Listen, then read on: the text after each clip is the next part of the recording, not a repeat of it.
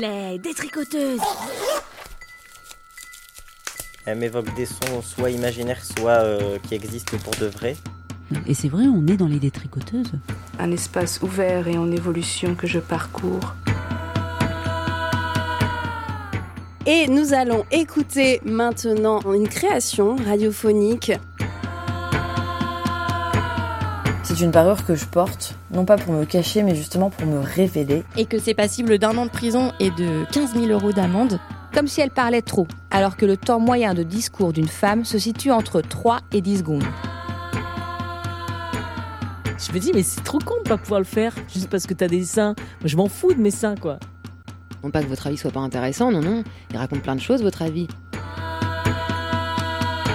Les détricoteuses. Une émission menstruelle et participative. tous les premiers et troisièmes vendredis du mois. À 19h sur Jet FM 91.2. C'est un attentat radiophonique.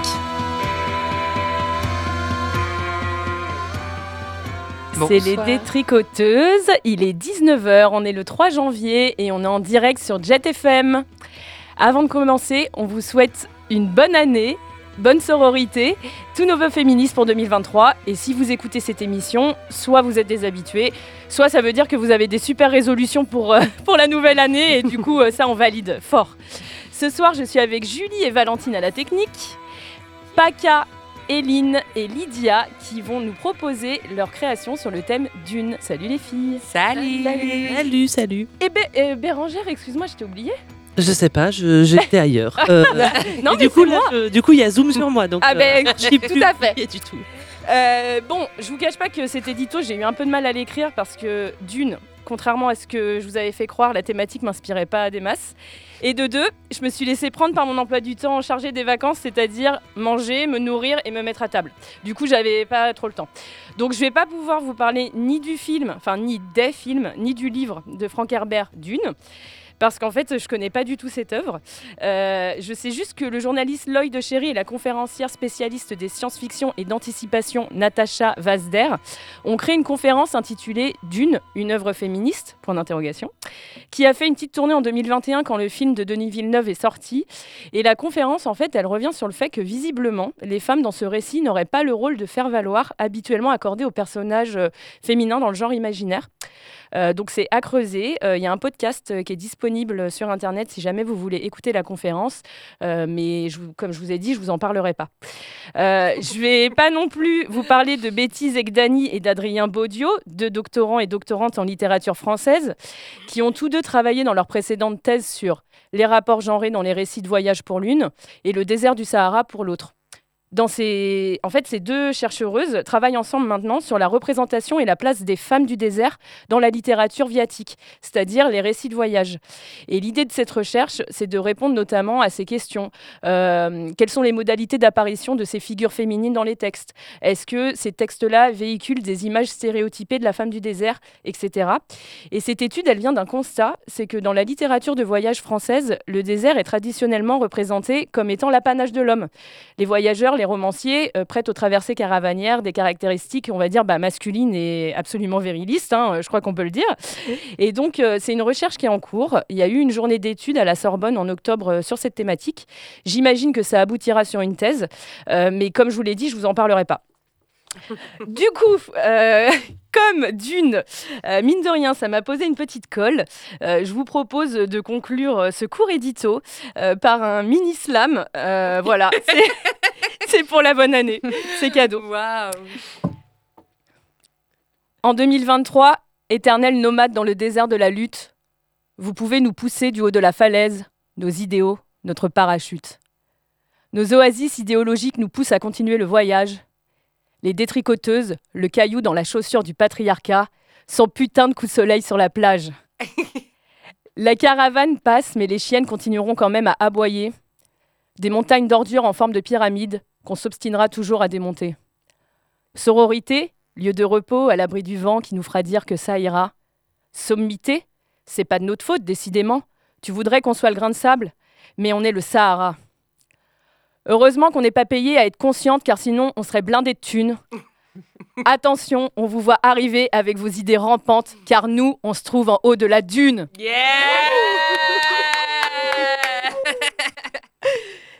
Sans transition. Sans transition, Lydia va nous introduire son sujet sur la thématique qui, j'espère, l'a inspiré euh, un peu plus que moi. Merci pour ce passage de relais euh, pas simple après un slam aussi chouette. Euh, non, bah, du coup, l'idée, euh, moi j'ai essayé de partir de la matière, ce que ça m'inspirait, et quelle symbolique ça pouvait avoir. Et, et du coup, pour moi, c'était un peu symbole du temps. Euh, et après, j'ai essayé d'interroger un peu ce. bah, de créer une sorte de récit fiction euh, autour du temps qui passe et de la perception euh, qu'on en a et ce que ça nous fait en tant que femme. Et il s'avère qu'il y a plein de récits différents autour de ça et plein de perceptions. Et du coup, j'ai essayé de. Ouais, c'est- un peu un, texte qui a été construit au fil des discussions avec différentes personnes.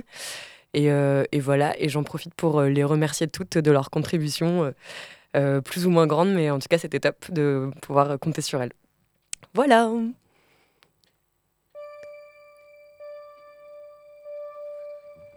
La dune, c'est l'espace qui protège, qui s'incarne comme un territoire mouvant, qui réagit aux éléments, qui bouge au vent, qui devient insaisissable au contact de l'eau et qui se réchauffe au soleil. C'est des milliards de particules. Et elles existent ensemble et sont les vestiges d'un temps révolu. La dune comme amas de sable, fragments de roche qui s'accumulent pour ne former qu'un tout. La dune, résonne alors comme ce sable, symbole du temps qui passe.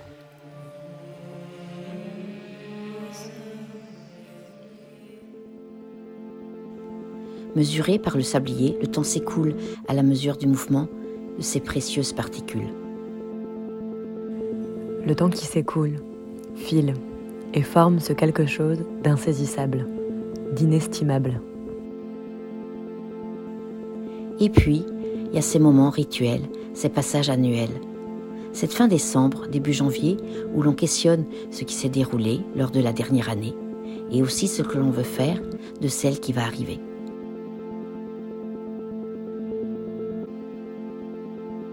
Alors on bouscule vers ces questionnements parfois entêtants sur l'ici et le maintenant et sur les lendemains. Comment faire face au temps qui passe? Pourquoi le temps passe de plus en plus vite? Pourquoi ce temps interroge-t-il la femme que je suis et celle que j'aimerais potentiellement devenir?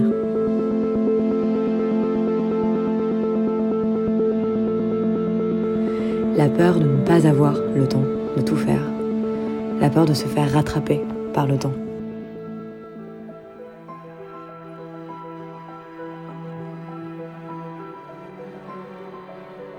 Est-ce que j'aurai le temps d'être toutes ces personnes que j'ai envie d'être? Est-ce que j'aurai le temps de changer trois fois de métier D'être boulangère, prof d'art plastique et archéologue? Est-ce que j'aurai le temps de rencontrer toutes ces incroyables personnes sur le chemin? Est-ce que je dois choisir maintenant si je veux des enfants? Est-ce que j'ai le temps de choisir? Est-ce que je ne vais pas louper le coche? Vais-je me faire rattraper par le temps? Jusqu'à quand je peux attendre? Jusqu'à quand je peux me décider? J'ai 45 ans. 27 ans. 56 ans. 35 ans. 61 ans. 20 ans. Et je me demande jusqu'à quand j'aurai le temps? L'horloge tourne et je me rappelle que j'ai 36 ans et que si je veux des enfants, ça ne peut être que maintenant. L'horloge tourne et je vois les traces du temps s'installer sur mon visage. Je vois mes cheveux qui deviennent de plus en plus gris, mes genoux qui se fragilisent, mes paupières qui tombent. L'horloge tourne et j'aimerais encore te revoir. J'aimerais me souvenir de tout et puis des années m'échappent. Il ne me reste plus que tes mots écrits sur mon carnet. L'horloge tourne, les années, les décennies, les mois s'enchaînent au point où je me demande où est passé tout ce temps? Pourquoi ça va de plus en plus vite? L'horloge tourne et j'ai l'impression que le temps est bien plus ingrat pour les femmes que pour les hommes. Et c'est énervant. Pourquoi dit donc un homme qu'il se bonifie avec le temps Que la femme doit rester belle au-delà de son statut de mère? Pourquoi l'horloge biologique vient conditionner mes désirs? pourquoi cette société vient me le rappeler sans cesse.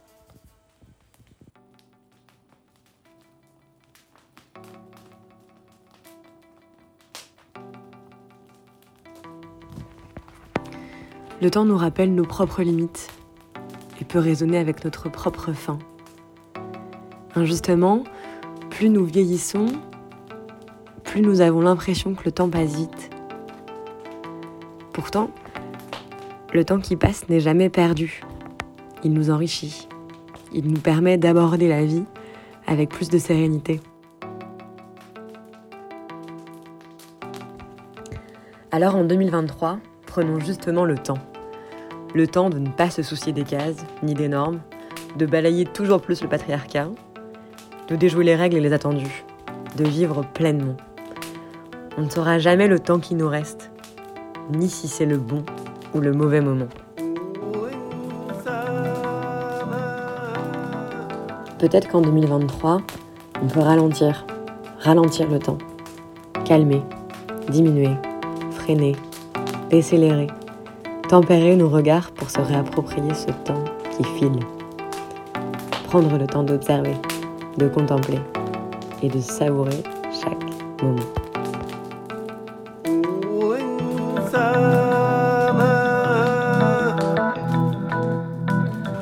ಮಾತರು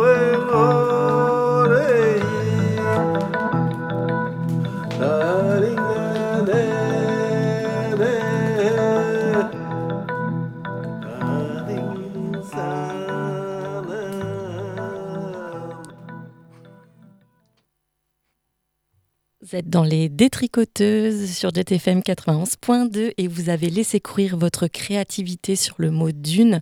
Merci Lydia pour ce beau sujet autour du temps qui vient presque comme un peu une, une création de résolution pour euh, de bonnes résolutions pour 2023. Euh, C'était très beau et moi j'aimerais bien en savoir un peu plus sur, euh, tu l'as dit un petit peu au début, mais sur ta démarche quand même parce que ça c'est très écrit et tu l'as fait avec, euh, avec les femmes qui, qui ont pris la parole, c'est ça? Est-ce que tu peux nous en dire un petit peu plus de comment vous avez écrit? Ouais, carrément. Bah, du coup, au début, euh, ça a été, je suis partie un peu de. Moi, j'ai essayé de de m'interroger moi-même un peu au début de ce que ça me faisait penser le, temps. Après, j'ai essayé de- d'en parler un, peu autour de, de- avec mes proches. Donc, ça a été des, ma mère, euh, mes sœurs, euh, mes, certains, enfin, pas mal d'amis, etc. Et du coup, j'ai essayé de collecter un peu ce qu'elles pouvaient m'en dire, comment, c'était quoi leur perception, ce qu'elles, euh, ouais, ce que- ce qu'elles ressentaient par rapport à ce sujet-là. Et après, ça a été une, une première écrit, enfin, il y a une- un premier texte avec une, une première version. Que tu as fait toute seule là Là, ouais, ton côté. j'ai j'ai écrit toute seule. Et après, euh, j'ai euh, donc là, je leur ai, à certaines, je leur ai refait lire le texte. Et du coup, elles ont pu euh, compléter, amender, euh, modifier certains éléments en fonction de voilà de certaines, euh, ouais, de- voilà. Ça a été un peu euh, deuxième espace de discussion quoi après l'écriture. Bah, ça, ça rend, euh, ça rend super bien. Moi, je- au départ, je croyais que c'était euh, des textes que tu avais chopés dans des bouquins, en fait, que tu avais fait lire à, à des euh, personnes. Ouais, ben non. Du Et- coup, non, non.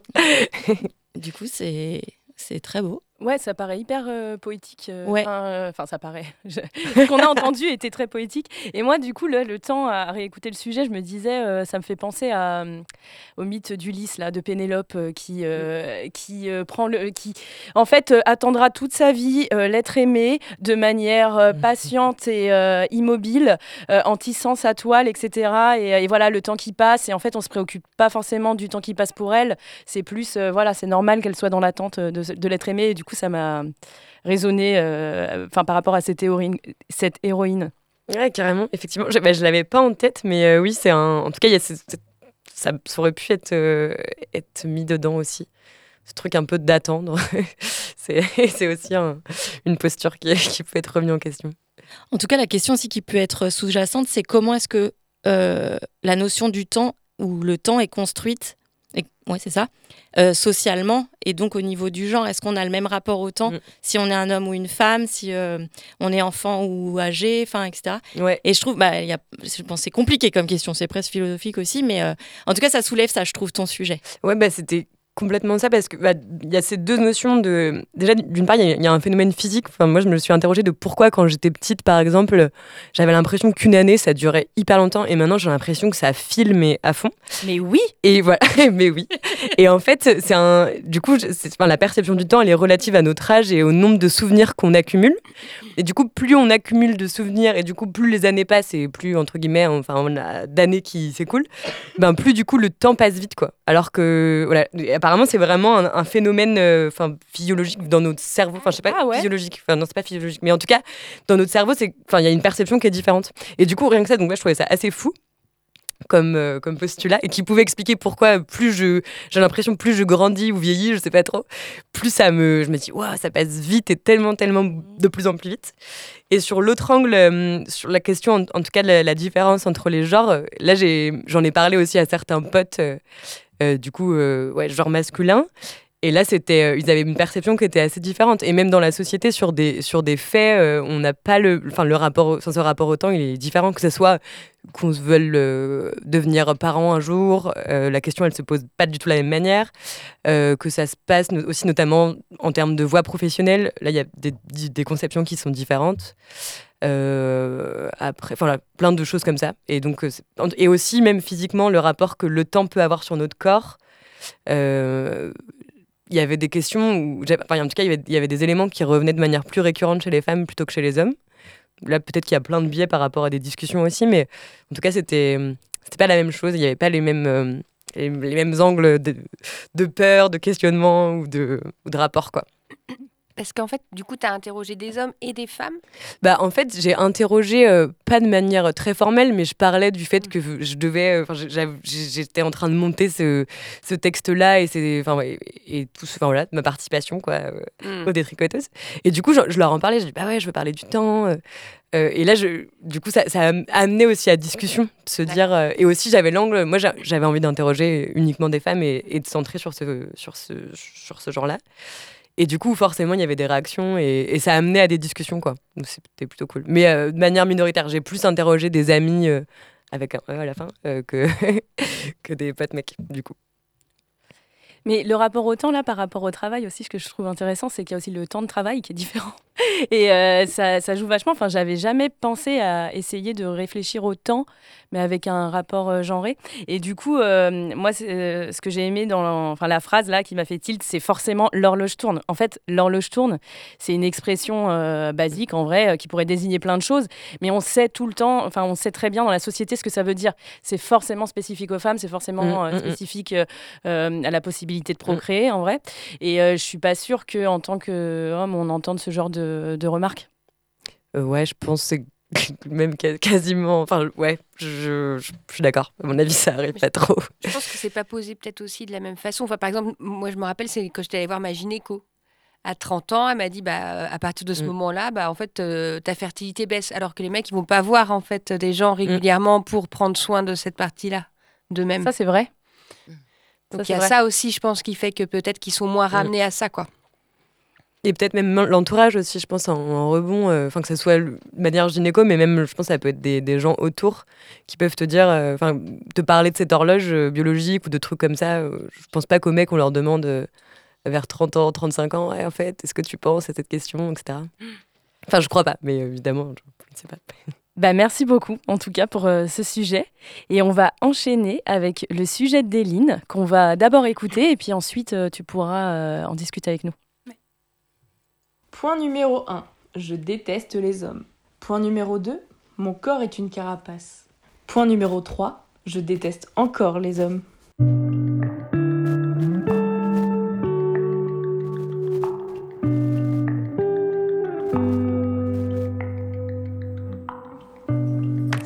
Je m'appelle Eline, j'ai 27 ans.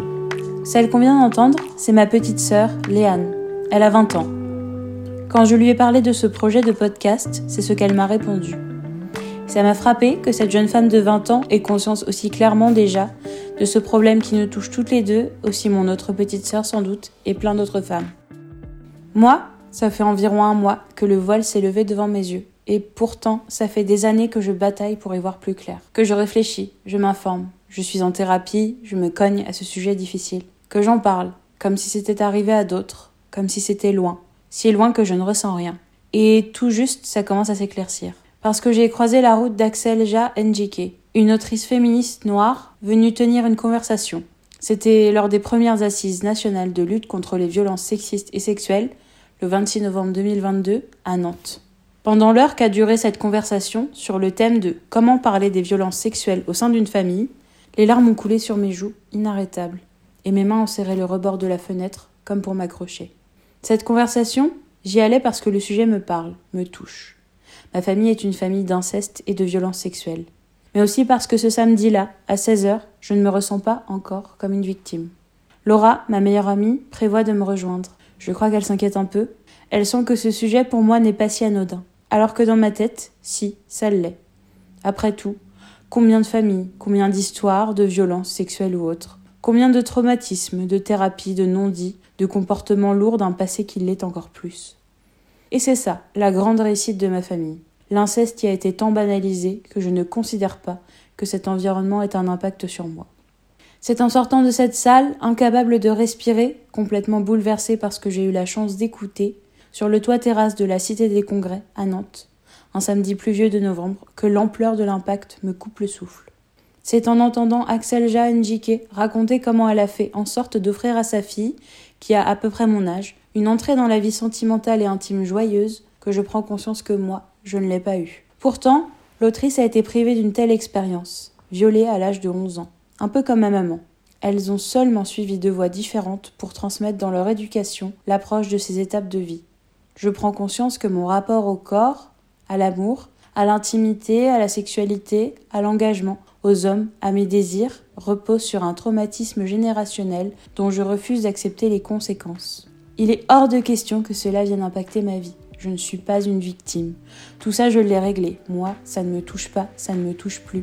Et d'un coup, ça prend sens. Si aujourd'hui je galère à vivre ma vie de femme, mon intimité, ma sexualité, ma vie amoureuse, c'est parce que je suis une victime. Une victime indirecte, une victime de seconde génération, une victime de l'inceste qui court dans ma famille. Si aujourd'hui, chaque homme est à mes yeux un potentiel agresseur, si je n'arrive pas à faire le pas quand quelqu'un me plaît, si je bloque tellement à l'idée d'avoir des relations que je m'en tiens éloignée autant que possible, c'est parce que cette histoire, qui est celle de ma famille, c'est aussi mon histoire, mon éducation, et tout est à reconstruire. Si j'ai un tel besoin de m'exposer à ce sujet des violences sexuelles, d'écouter, de voir, de comprendre, de réfléchir, même quand ça fait mal, que chaque parole me fait trembler, qu'une rage immense gronde dans mon ventre, si ce combat féministe me tient tant à cœur, c'est que c'est la seule manière de survivre dans cette violence si mon utérus et moi sommes en guerre, s'il m'a fallu si longtemps pour apprivoiser ma féminité, si je suis grosse, c'est mon corps qui exprime ces violences. Dans ma famille, toutes les femmes, ou presque, ont été violées ou agressées sexuellement par des hommes de ma famille. Ma grand-mère maternelle par son grand-père, ma mère par son oncle, ma tante par son frère, mon autre tante par le même oncle que ma mère, la cousine de ma mère par le père de ma mère, ma grand-mère maternelle par son mari, ma grand-mère paternelle, sa fille. Le père de mon père est un violeur pédophile. Le père de ma mère est un violeur pédophile. Mes oncles, les frères de ma mère, sont des agresseurs. Les femmes de ma famille sont toutes ou presque victimes de violences sexuelles. Commises par les hommes de ma famille, tous ou presque, auteurs de violences sexuelles. Mis à part le père de mon père, aucun de ces agresseurs n'a jamais eu à répondre de ces actes devant la justice. Parce que dans ma famille, comme dans d'autres, j'imagine, les agressions sexuelles, les viols, l'inceste, ce sont des sujets tabous dont on ne parle que comme si ça n'existait pas chez nous. Et parce que, individuellement et collectivement, les membres de cette famille ont décidé de ne pas réagir et de fermer les yeux à plusieurs reprises. Moi, je suis la première enfant de la génération d'après, la génération que l'on a voulu protéger, épargner, la génération qui ne doit pas reproduire les mêmes erreurs, subir les mêmes sévices, la génération qui brise ce cercle de violence, de violence sexuelle intrafamiliale, d'inceste. Mes frères et sœurs, mes cousins et mes cousines sont tous plus jeunes que moi. Je suis l'aîné de cette nouvelle génération. À ma connaissance, aucun, aucune d'entre nous n'a eu à subir d'inceste ou de violence sexuelle, ni n'en a commis. Mes premiers souvenirs sont ceux de ma mère qui me prévient que mon corps est mon corps et que personne d'autre n'a le droit d'y toucher. Mes cauchemars les plus récurrents impliquent des enlèvements et des viols. Tôt, très tôt, trop tôt peut-être, je sais ce qui est arrivé à ma mère. Je sais aussi que le père de mon père fait de la prison pour viol. Je sais que mon père, qui a 20 ans seulement quand je nais, craint le fait que je sois une fille, car il a peur d'être comme son père. Je sais que personne n'a écouté ma mère quand elle a essayé de parler de l'agression qu'elle a subie par le frère de sa mère. Je sais que je suis grosse, comme mes sœurs, parce que pour ma mère c'est un moyen de nous protéger des agresseurs potentiels. Je sais que les hommes sont dangereux et que les femmes sont des victimes. En grandissant, cette idée ne me quitte pas, comme l'obsession de tenir cette promesse scellée par ma naissance. Moi, je serai la première fille de cette nouvelle génération à ne pas subir des violences sexuelles, à ne pas subir d'inceste. Le sujet est présent sans lettre car il ne faut rien dire. On voit toujours ces hommes au repas de famille. Est-ce que j'ai le droit de ne pas dire bonjour? 20 ans, 30 ans, 40 ans après, dans ma famille, on a gardé le même fonctionnement. On fait comme si de rien n'était. On n'en parle pas. Les agresseurs restent impunis et les victimes n'ont pas le droit d'être des victimes. On normalise et on banalise ces attouchements commis au sein même des fratries. Encore aujourd'hui, et ce malgré les démarches de ma mère et d'une de mes tantes pour faire bouger les lignes. Mais non, rien. C'est un grain de sable dans ma chaussure, si petit que je ne le sens presque pas. Ne me dérange presque pas, et quand je m'approche pour le retirer, ce grain de sable, je suis ensevelie sous la dune. Vous êtes dans les détricoteuses euh, sur le thème Dune. On vient d'écouter ton sujet, Eline. Euh, sujet euh, très dur à, entendre et en même temps très, j'ai l'impression, libérateur pour toi parce que c'est la première fois que tu peux verbaliser toutes ces choses. est-ce que tu veux en parler Enfin, est-ce que tu veux nous expliquer là à partir de quoi c'est parti? Tu en parles un petit peu lors du séminaire de la dernière fois à Nantes. Ouais, ça a vraiment euh, été le, point déclencheur. En fait, je me posais un petit peu. Euh, ça fait longtemps que le sujet me, me, tracasse, euh, que, que, je tourne autour. Et en fait, je suis vraiment allée suivre cette, cette conversation hyper légèrement, en me disant ça va être chouette, je vais en apprendre plus. Euh, mais sans m'attendre à ce que ça, ça m'impacte autant, en fait. Et c'est en sortant, je me suis dit, non, mais en fait, il faut vraiment que j'arrête de me voiler la face. Euh, ça pique, là, il y a quelque chose qui me dérange. Il faut vraiment que je traite euh, ce sujet parce que sinon, je ne vais pas avancer, en fait. Et combien d'années je peux continuer à perdre en étant, en croyant que tout va bien, quoi, que c'est normal. Hein. Et, euh, et, du coup, bah voilà, c'était l'occasion vraiment. Euh, tout de suite après, je me suis dit, il faut que j'en parle, il faut que je fasse quelque chose. Euh, parce que là, l'entendre, moi, ça me donne vraiment l'impression que c'est vrai, en fait. Et, et ça, c'est la première fois. Donc, je me suis dit, il faut que je m'en saisisse tout de suite. Sinon, c'est reparti pour un an où j'en parle pas. Et puis, bah voilà, l'occasion s'est présentée et je me suis dit, tu vas, tu vas, tu vas, tu le fais. Surtout, tu regardes pas en arrière et tu le fais. Et je suis vraiment contente de l'avoir fait parce que je pense que ça va ouvrir des portes. Bah, non seulement pour toi, et aussi peut-être pour des personnes qui pourraient écouter ce sujet et euh, sur lesquelles tu pourrais provoquer exactement le même type de réaction euh, que cette conférence a provoqué sur toi. Oui, carrément. Et euh, parlons-nous, écoutons-nous et entrez dans nous. Et au début du sujet, on entend ta petite sœur. Est-ce que du coup, tu as eu l'occasion de reparler de ces sujets-là avec elle? Ou d'en parler pour la première fois, peut-être, je ne sais pas. C'est vraiment la première fois qu'on en parle aussi frontalement, en fait. Et c'était là, hein, pendant les fêtes de Noël. Et euh, puis euh, ma petite sœur, elle a 20 ans euh, aujourd'hui. Et, et, du coup, c'est assez fort pour moi de, voilà, de l'avoir fait participer aussi à, ça. Et je, lui ai dit ça comme ça. Je n'osais pas en parler. Ça faisait quelques semaines que je tournais autour du pot. Et j'ai fini par leur, dire à mes deux sœurs Bon, bah voilà, je suis en train de travailler là-dessus et, je vais faire ça début janvier. Et tout de suite, elle m'a répondu ça. Et je lui ai dit Non, mais attends, attends, je te juste parce que là, c'est c'est dingue ce que tu viens de dire. Enfin, et j'avais vraiment pas compris que bah, elle, elle avait déjà réfléchi à ça aussi et ça faisait déjà partie de sa, de sa manière de voir les choses. Enfin, c'est pas une grande découverte pour elle de se dire ah ouais, quand même toute cette histoire de famille, c'est hyper lourd et ça m'impacte. Et moi, la question que je me pose, euh, on n'a pas forcément parlé de ce, dont on allait parler là en plateau, donc tu me dis s'il il y a des choses qui sont pas ok pour toi. Euh, euh, les, traumas qui ont été euh, transmis euh, se sont transmis peut-être de manière inconsciente, mais tu parles quand même du fait que ta maman en a parlé dans la famille, etc. Est-ce que tu as déjà pu avoir ce type de conversation avec ta mère ou pas? Avec ma mère, ouais. c'est un sujet vraiment qu'on a beaucoup évoqué. Je l'ai accompagnée aussi encouragé en fait à porter plainte il y a quelques années parce qu'il y a un délai de prescription de 30 ans pour euh, euh, les victimes euh, d'inceste sur mineurs, donc 30 ans après les 18 ans. Ma mère avait déjà 51 ans quand vraiment elle, s'est dit qu'elle allait faire quelque chose. Et, je l'ai quand même accompagnée à écrire une lettre au procureur pour quand même signaler les faits, même si ça aura plus forcément d'effet en justice, mais vraiment, ça fait longtemps que je la regarde de loin et que j'ai envie de ce, ce parcours-là, en fait, il évolue, mais tout simplement parce que moi j'ai besoin euh, qu'il se passe quelque chose. Et du coup, je me suis rendu compte de ça dernièrement. C'est pas son parcours de, de, victime et de, et de guérison euh, sur lequel je dois agir en fait. C'est tout simplement le mien, mais euh, j'arrivais pas à m'en dissocier. Quoi. Bah, si les traumas se transmettent, la guérison aussi, j'imagine. J'imagine un peu aussi, et du coup c'est un peu ça que j'attends, mais c'est vrai que je me rends compte que finalement elle, elle, elle arrive à, gérer ça de manière ou d'autre dans sa vie de femme. Euh, et moi, finalement, je profite pas, je bénéficie pas de, des avancées qu'elle a pu euh, aussi euh, avoir. Et, et, du coup, je me dis, bon, bah, c'est, ça va être à moi de, de, me coller à quelque chose parce que là, ça coince. La preuve, tu fais ton propre chemin. Et euh, si je peux me permettre, en fait, dans... nous, on a communiqué en off parce que tu m'avais fait écouter ton sujet avant, etc. Et en fait, en réécoutant nos messages, à un moment, je te l'ai dit dans la conversation, ce qui était hallucinant, c'est que moi, je n'arrivais pas du tout à dire le mot inceste. Je, tournais autour du pot. Euh, je disais oui, donc euh, du coup, euh, ta famille, nan, nan, tout ça. Alors qu'on venait d'écouter le sujet, enfin, tu venais de m'envoyer le sujet.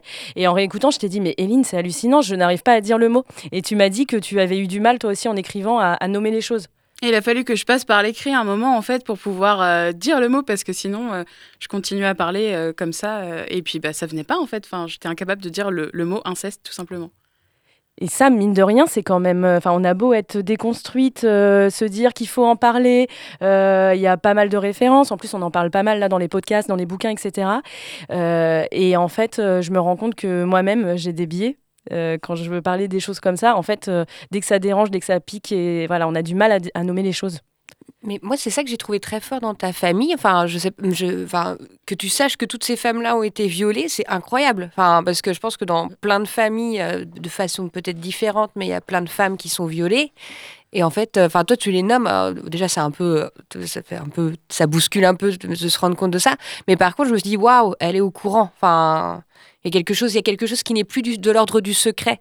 Et c'est un peu ça aussi le problème dans l'inceste, c'est justement, c'est que ça reste quelque chose de très secret, c'est quelque chose de caché, c'est quelque chose qu'on ne dit pas.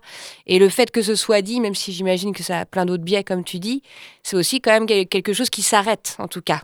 Ouais, ouais, complètement. Je pense que c'est vraiment un des combat aussi que ma maman elle peut porter euh, de se dire on, arrête maintenant. Euh, moi ça me suffit pas en tant que tel mais euh, mais c'est déjà un point. Et en fait ce qui me fait halluciner c'est quand j'en parle autour de moi. Alors j'en parle pas beaucoup j'en parle plutôt à des nanas mais quand on en discute et qu'elles me disent ah ouais c'est énorme quand même tout ça tout ça tout ça mais en fait peut-être que dans ta famille aussi parce que vraiment les chiffres sont hallucinants et de la pédocriminalité et de l'inceste c'est il y en a vraiment énormément et on, on sous-estime largement quoi j'ai juste une dernière question, même si on me fait signe en régie que c'est pas une bonne idée, mais c'est pas grave. Euh, Est-ce que euh, tu as prévu de le faire écouter à des femmes de ta famille, ce sujet, ou pas? Ouais, euh, du coup, bah, déjà mes deux petites sœurs, hein, forcément, ça commence par elles. Après, je pense que je l'enverrai à, ma maman et, à ma tante. Et puis ensuite, bah, je vais laisser le, truc se faire. C'est la première fois que quelqu'un en parle publiquement aussi. Donc, je sais pas trop ce que ça va donner, honnêtement. Mais je vais laisser le, podcast vivre sa vie aussi et puis bah, créer ce que ça a créé. Bravo. Bravo pour ce sujet et, et merci. Merci. Euh, du coup, on. Pardon, écoutez moi je suis un peu perdue. Une petite musique pour, euh, pour reprendre tous nos, nos esprits euh, que tu as choisi, Pascaline. C'est une artiste turque, si je me trompe pas. Oui, mais après, j'ai rien de spécial à dire. Gaïsou que... Akiol. Voilà, il y a plein de choses.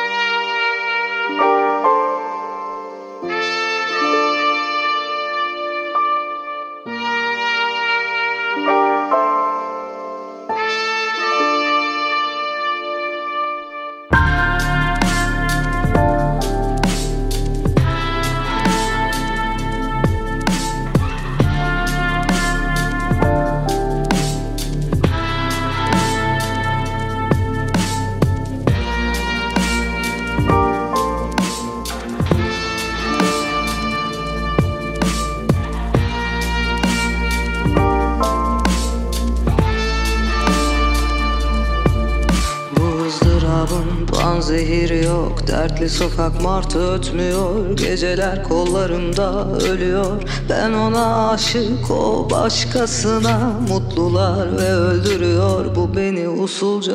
Bir jilet havuzunda Olimpik yüzücüyüm. Uzaktan Luna Park yakından üzücüyüm. Gün battı güneşsiz derdimi sakladım. Sokağın omzunda sabaha kadar ağladım. Hiç kimse bulamasın gizlesin beni diye. Aşkın kapısında geceyi sabaha bağladım. Kederimin derdine derdimi emanet etmeye Kıyamadım yaramı dağladım. Bu gece her şeyin bittiği yerdeyim. Tükenmiş bir aşkın yanık göğsündeyim. Bu eski bir duygu ve ondan korkmuyorum. Buldu beni bir boş şişede ağlıyorum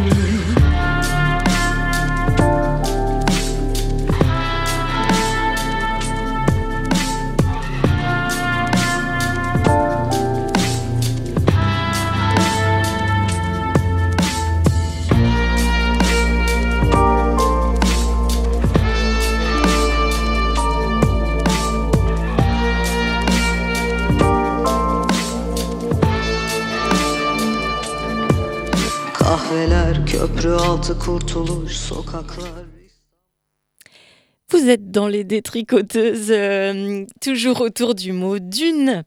Et euh, on va finir avec le sujet de Pascaline et Bérangère qui sont sur le plateau et de Daria aussi qui n'est pas là mais qu'on embrasse bien fort. Et, euh, et donc, euh, bah, en fait, euh, rien à dire avant. Donc, on va le lancer et puis on en discute après. RAS. RAS.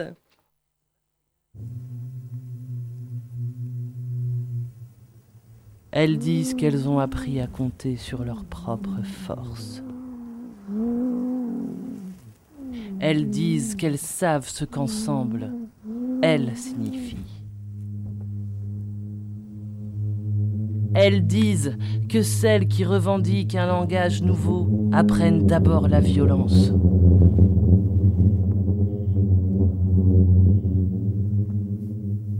Elles disent que celles qui veulent transformer le monde s'emparent avant tout des fusils. Elles disent qu'elles partent de zéro.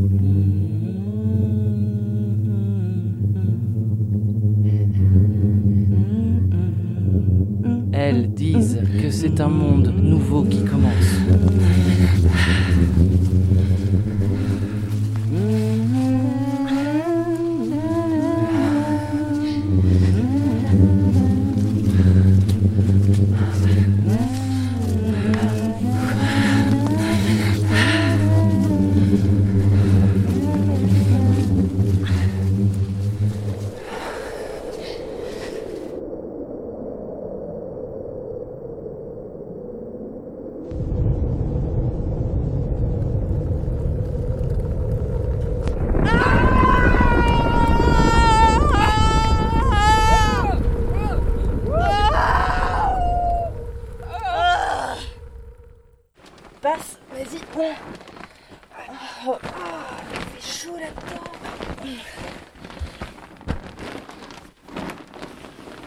Ah.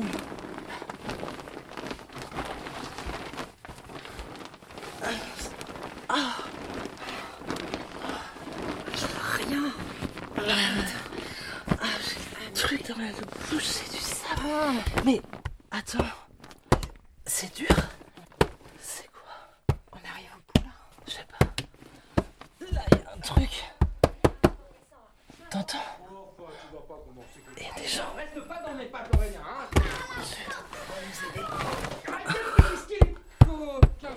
Va ouvrir, chérie C'est ton oncle non, tu m'excuseras, mais j'ai pas quatre bras hein. Ouais, bah moi j'en ai plus qu'un. Allons-y.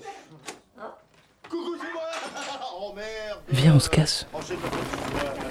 C'est bon, tu suis Je te suis. C'est où là?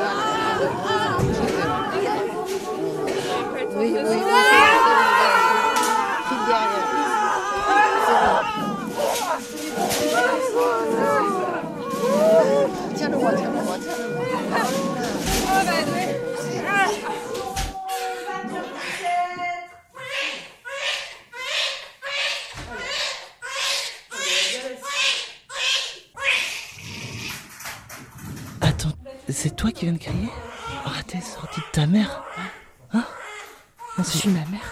Je, je crois que t'es pas ta mère, t'es Bah- toi. Mais Quoi Moi, je. Attends, je, je suis pas ma mère? T'es toujours toi, mais tu viens de naître. Oh. C'était pas moi alors. Non, je crois que t'es pas ta mère. C'était pas moi. Non. Ok. Euh, je t'avoue que je suis un peu rassurée. là. Non, moi non plus, je suis pas ma mère. Bah non, t'es pas ta mère, non. Toi, ça va? Moi, ça va, non? Mais on vient du même ventre. Bon, on continue là. Je sais pas. On, On se casse. on se casse là. Euh, c'est flippant.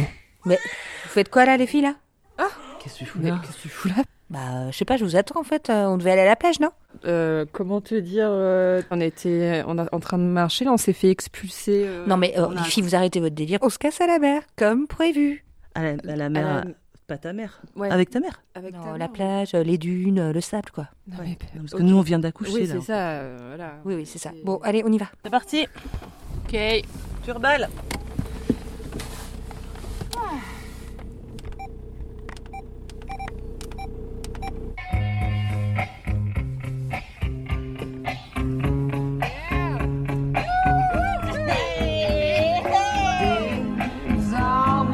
goodbye.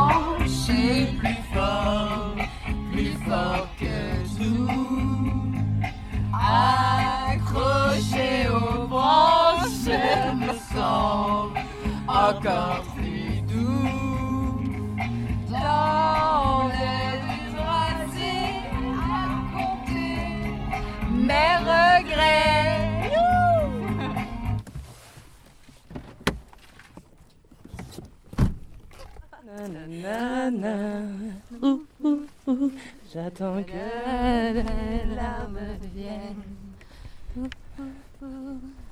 Et quand la plaine ondule, que jamais rien ne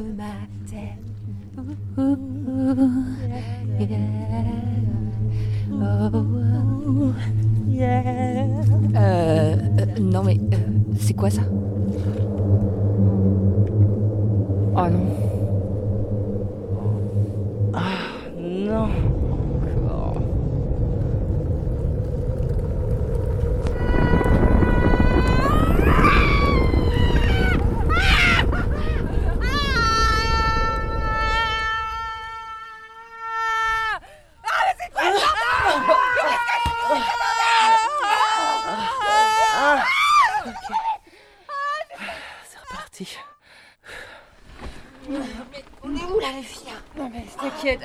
avance. Aïe, mais tu me fais mal là Mange la petite boule. Attends. Ah, mais c'est mon bras là. Baga, avance. C'est moi. C'est pas Heureusement on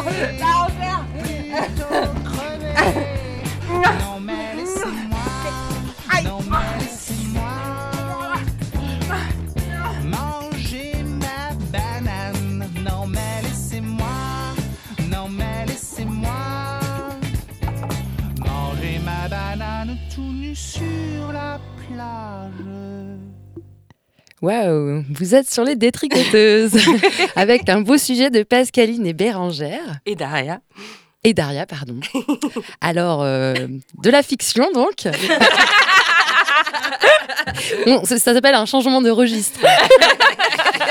Euh, alors les filles, est-ce que vous pouvez nous en dire un peu plus sur cette euh, ovni radiophonique?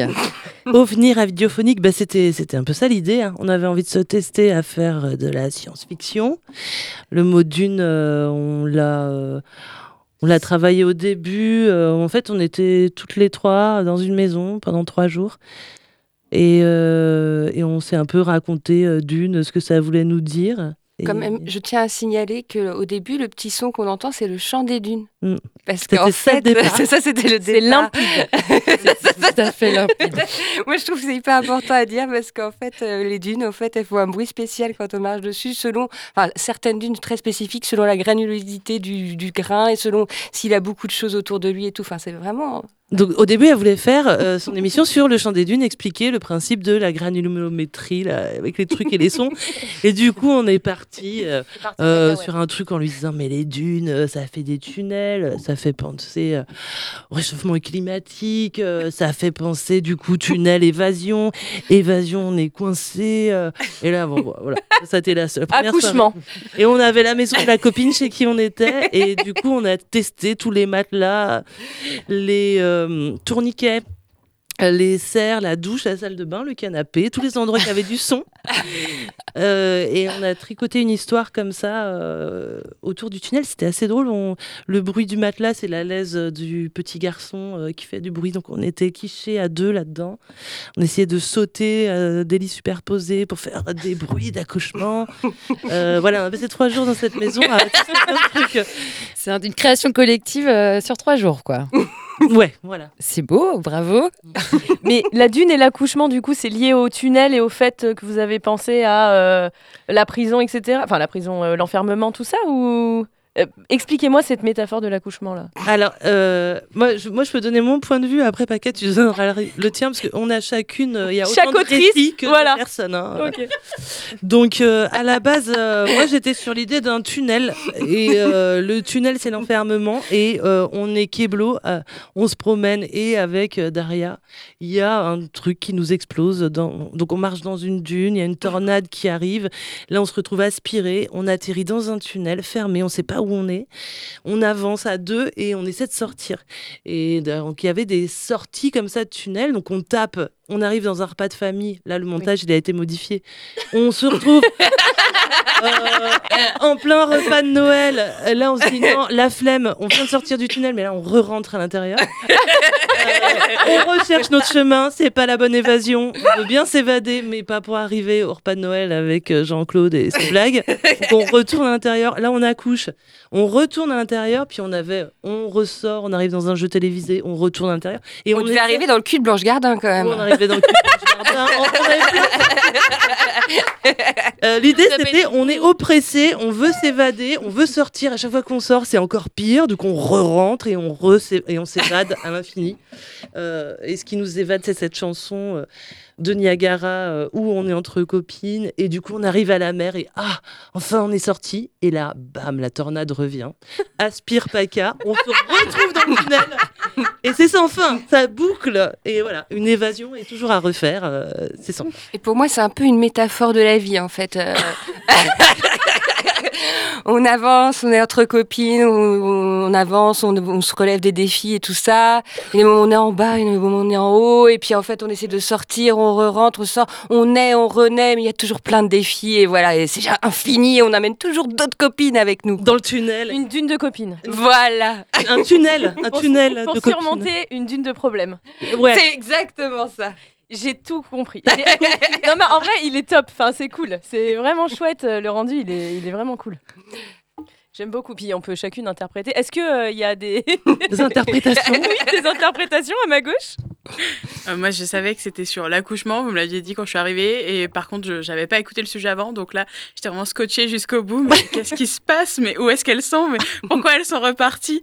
Et je trouve ça vraiment génial. Franchement, je vais venir à la prochaine création collective de trois jours. Ah oui, oui, oui, faut, faut pas Cool. hésiter. Et l'accouchement en soi, c'était pas le sujet, c'était euh, plutôt les turpitudes existentielles. Je sors, je suis ma mère, non, je suis moi. Oh, trop la flemme, allez, on retourne dans le tunnel. Voilà, on essayait d'avoir plusieurs sorties, plusieurs. euh, Ok, j'adore. Tu voulais réagir peut-être, Julie euh, Tout à l'heure, euh, tu me faisais un petit. Non, un petit signe. Et le texte du début, en fait, c'est Monique Wittig. Enfin, moi, je l'ai pas lu le livre, mais c'est les guerrières, quoi. Parce qu'au début, il y avait aussi cette idée qu'on était dans les dunes et qu'on était des, des guerrières, quoi. tu vois. Ah. Ouais, ouais, ouais, ça se Les- sent la- pas trop avec le chant des dunes. Ça venait beaucoup. Non, mais Il y a beaucoup de choses. avec beaucoup de choses. Il y a toute la fiction féministe euh, de euh, voilà, et le chant des les, les guerrières, le chant des dunes, Niagara. Enfin, on tricote avec une fiction féministe là-dessus. On a failli faire quelque chose sur les strates phoniques aussi, mais euh, c'était trop compliqué de mettre des vers de terre dedans. Et on se demandait si ça avait un rapport avec les strates sociales, mais bon, voilà. Verre de sable, vous, vous n'auriez pas été dans le thème. Bah merci en tout cas, ça donne euh, des envies, euh, ça donne envie d'aller ouais, de faire des euh, créations collectives et, euh, et d'essayer plein de trucs parce que tout fait du bruit comme euh, comme vous dites. Ouais. Et qui est-ce qui fait du bruit aussi? C'est Valentine. Yeah Avec sa chronique mensuelle. Cette émission va être de plus en plus légère. euh, Eh, ça fait du bien, un peu de légèreté. moins en moins pertinente peut-être. Alors j'étais un peu pressée par le temps moi aussi. Euh, voilà. Donc, euh, bah écoutez, euh, c'est, j'avais envie de commencer par vous souhaiter un joyeux Noël. Dis pourquoi pas. Euh, moi, comme cadeau de Noël, j'avais demandé de l'inspiration pour ma chronique des détricoteuses. Le Père Noël, il m'a apporté une BD, des crottes en chocolat. Donc, euh, comme le Père Noël a été radin, bah, j'ai, j'ai, j'ai- j'ai essayé de trouver ailleurs de l'inspiration. J'ai demandé à mon amoureux, dis, t'aurais pas une idée pour ma petite chronique euh, des détricoteuses vendredi? Et alors là, il a commencé à me parler d'anus, c'était vraiment hyper bizarre. Je vous passe les détails de la conversation. Je me suis dit non, non, franchement, l'anus bof. Et euh, bon, il a fini par me dire, mais tu gardes jamais mes idées. pas rigolo. Moi, non, ouais. Euh, comme mon amour avait une idée un petit peu bizarre, eh ben, je suis allée voir mon épicier. Euh, on va l'appeler Dune. Parce que c'est le thème de l'émission. Au début, je m'étais dit, je m'étais dit, on l'appellera D. Puis après, je me suis dit, ah, D Dune, c'est plus marrant Dune. Donc, je l'ai appelé Dune. Euh, Dune pourrait donner lieu à environ 147 678 chroniques dans une émission féministe à lui tout seul. hein. C'est Dune, c'est, il est incroyable, il est incroyablement macho. C'est effarant. Euh, il me parle tout le temps de sa petite amie et c'est vraiment c'est affreux. Je sais pas quoi faire avec Dune. Quand récemment, quand j'allaitais et que j'allais chez lui chercher une bouteille de muscadet pour les copains et un orangina pour moi, il me disait un orangina, c'est pour qui l'orangina? Et Je lui disais bah c'est pour moi, tu sais bien Dune. Je je bois pas d'alcool en ce moment. Et il se rappelle jamais de rien une fois sur l'autre. Et alors déjà Dune trouvait ça très triste, hein, une soirée sans alcool. Et après il me disait toujours à chaque fois, oh l'allaitement, pff, ouais. pff. Oh bah moi aussi je sais bien téter. Ah, ma copine hier soir, euh, j'ai bien tété. hein. Ça c'est sûr. Hein. Mais ça y va euh, avec les gestes et tout. C'était très gênant et euh, ah, effarant. Il est effarant. Dune est effarant. À Noël l'année dernière, Dune s'est engueulé avec sa petite copine. Elle voulait pas faire l'amour avec lui, alors il s'est fâché tout rouge Dune et il a dormi sur le canapé.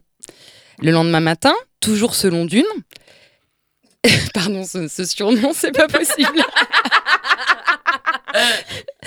Le lendemain matin, elle serait revenue, mais non, pour Dune, c'était la fois de trop, vous comprenez, c'était plus possible, quoi.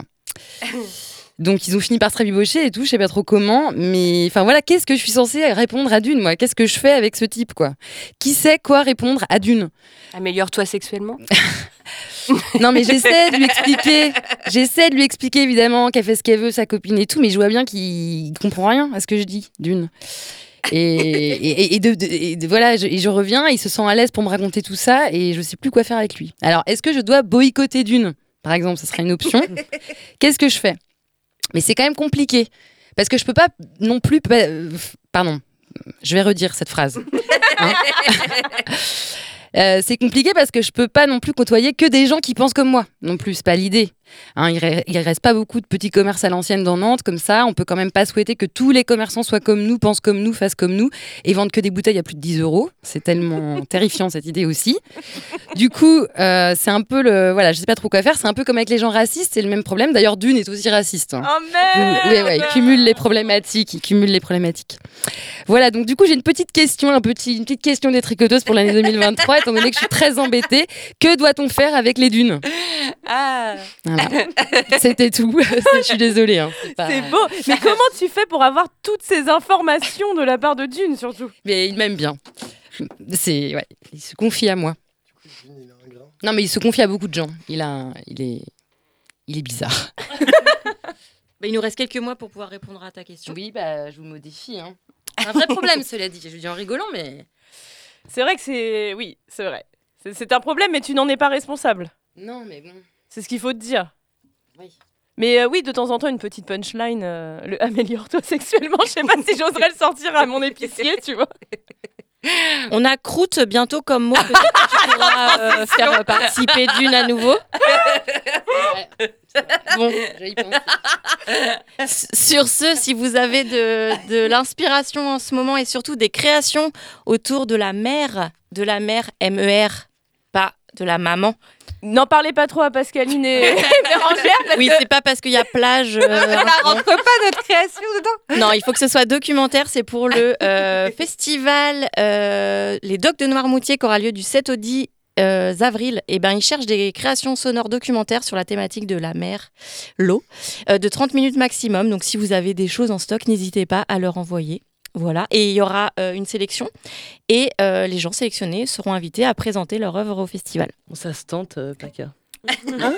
Ça un se tente. documentaire. Tu Ouais, faire un, documentaire. documentaire. hein. Oui, oui, bah non, mais attends. Et puis euh, demain soir, euh, pour ceux qui nous écoutent en direct, il y a une petite soirée féministe à la dérive euh, avec euh, des transmissions de chants, une discussion avec le collectif iranien Femmes, Vie, Liberté. Il y a de la sérigraphie, une chorale et même une rappeuse.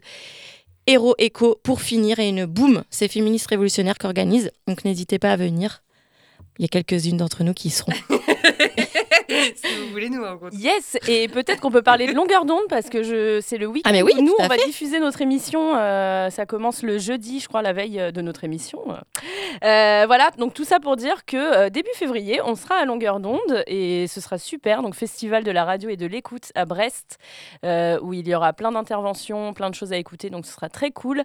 Et dernière actu, toute chaude et très importante. Elle l'a dit tout à l'heure, euh, c'est l'anniversaire euh, de sa sœur. Donc Eline, c'est l'anniversaire de Léane, ta sœur. Donc on lui souhaite quand même un bon anniversaire. Elle a 20 ans aujourd'hui. Donc euh, j'ai- yes. Paca et Bérangère te feront une belle euh, création pour ton anniversaire. ne t'inquiète pas. Euh, ce sera une métaphore de ta naissance. Sur commande, on va faire ça. On va faire des trucs sur commande. bah, comme les DJ, tu sais, au mariage et tout. Ouais. Et c'est parti Bon anniversaire Léane On tricote.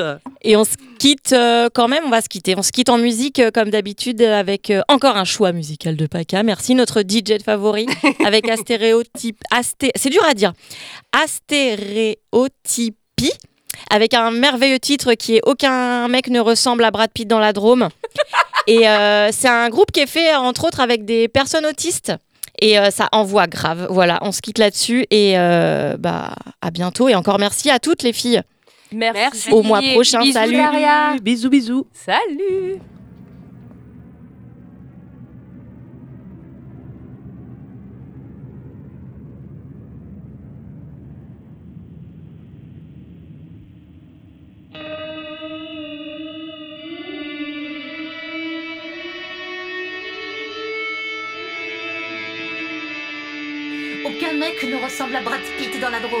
Kevin, crétin de Secret Story 3, oui. Il paraît qu'il a coupé ses cheveux, c'est imbécile.